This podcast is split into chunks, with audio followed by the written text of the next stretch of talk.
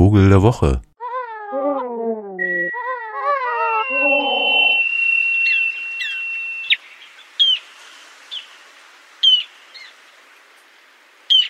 musste ich mir doch sagen lassen von meiner Freundin, ich sei voller Vorurteile. Und da habe ich natürlich sofort gesagt, das ist ja totaler Quatsch, das sind ja nur Erfahrungen die sich äh, im schnellen Urteil niederschlagen und einem manchmal die Wege verkürzen. So der Ersteindruck, nicht wahr? Und so weiter.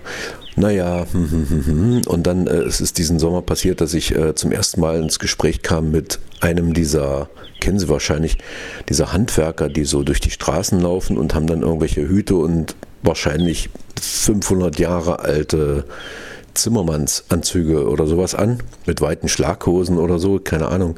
Ich kenne mich da auch nicht aus. Jedenfalls gucke ich da normalerweise immer drüber weg oder beziehungsweise versuche äh, wegzugucken, wenn sich so jemand nähert.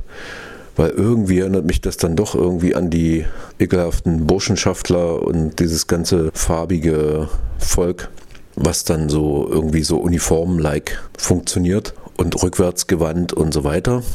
Nun ja, aber Weggucken hat nicht geholfen, hat sich neben mich gesetzt, der Kollege, und sich ein Bier bestellt und naja, hm, dann kam es, wie es kommen musste, da ich der Einzige war, der da noch so saß. Man kam ins Gespräch. Und also habe ich meinen Widerwillen überwunden und habe ihn gefragt, warum er eigentlich immer dieses, also warum er und seinesgleichen und ihresgleichen diese Dinger anziehen, wenn sie so unterwegs sind.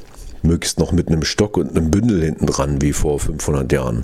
Ja, und dann meinte, boah, ja, ich weiß auch nicht so genau, das ist, äh, das wäre halt so. Und wenn man so um die Lande zieht und egal wo man ist, dann wissen die Leute immer gleich, ja, Handwerker. Und theoretisch könnte man ihn ansprechen, ob man ihn brauchen würde und so weiter und so weiter. Und außerdem fragt doch auch keiner jemand anders, warum er Schlaghosen trägt.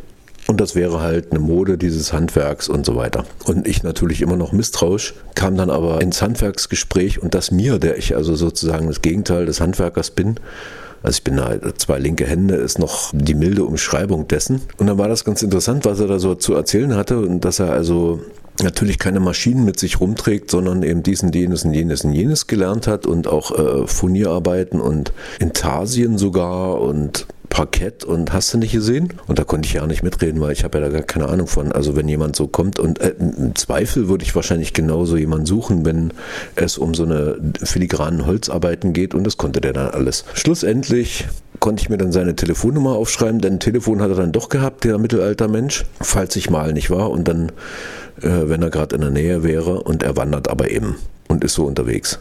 Ja, dann fand ich den irgendwie super sympathisch. Georg hieß er im Übrigen. Und wir hatten auch noch einen ähnlichen Musikgeschmack und ach, naja, dann habe ich mich schon fragen müssen, wie das so ist mit dem Vorurteil. Und vielleicht trage ich ja selber auch uniformiertes. Also irgendwie immer dasselbe. Könnte ja sein. Sieht zwar anders aus, aber am Ende, wenn jemand von außen mich anguckt, sagt er wahrscheinlich auch, oh, na, ich will es mir gar nicht ausrechnen, dass das dann ist. Nun ja, Vogel der Woche war ja das Stichwort. Wieso erzähle ich jetzt also übers Handwerk und so?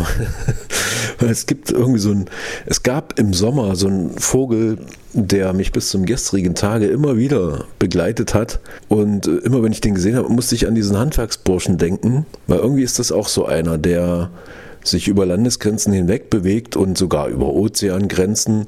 Die Rede ist vom Steinwälzer, einem eigentlich Regenpfeifervogel, also einem, der eher so an den Küsten anzutreffen ist.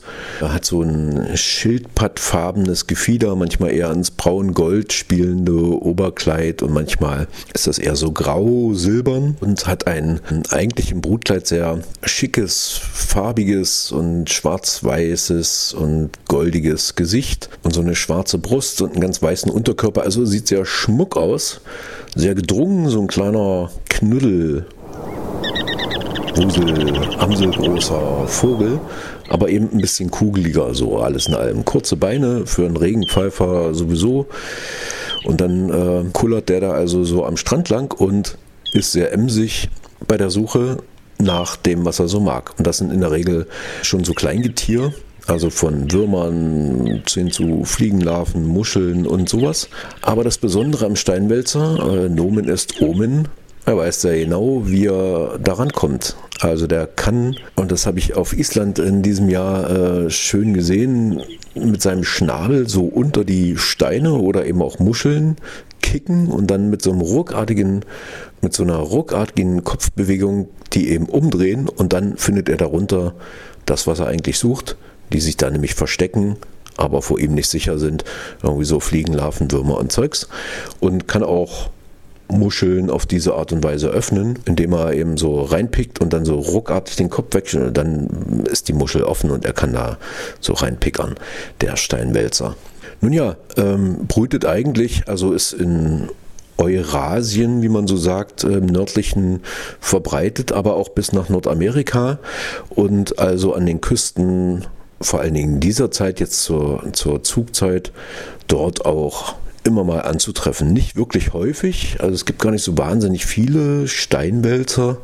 So im Nordosten Skandinaviens, da gibt es relativ viele Brutpaare, aber da sind immer nicht wirklich viel. Also so ist schon eher ein seltenes, buntes, geschecktes Tier, was vor allen Dingen jetzt zu dieser Jahreszeit im Binnenland für Aufregung sorgt, wenn er denn da mal erscheint, weil eigentlich zieht er so an den Küsten lang und manchmal eben auch durchs Binnenland und so auch an den größeren Seen kann man ihn hier vielleicht dieser Tage auch mal erblicken.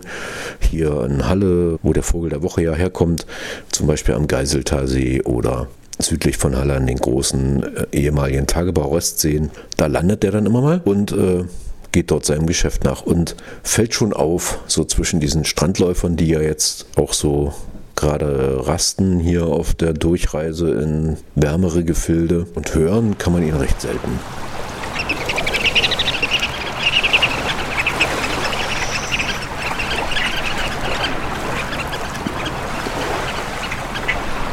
Ja, das ist eine Aufnahme eher aus dem Brutgebiet. So klingen sie denn dort. Und es lohnt sich, wenn Sie mal so einen sehen, dem ein bisschen länger zuzugucken, weil auch wenn das natürlich ein wahrscheinlich über Generationen äh, fortgegebenes Handwerkswissen ist, beherrscht das sehr gut und macht damit seinem Namen alle Ehre beim Steinewälzen.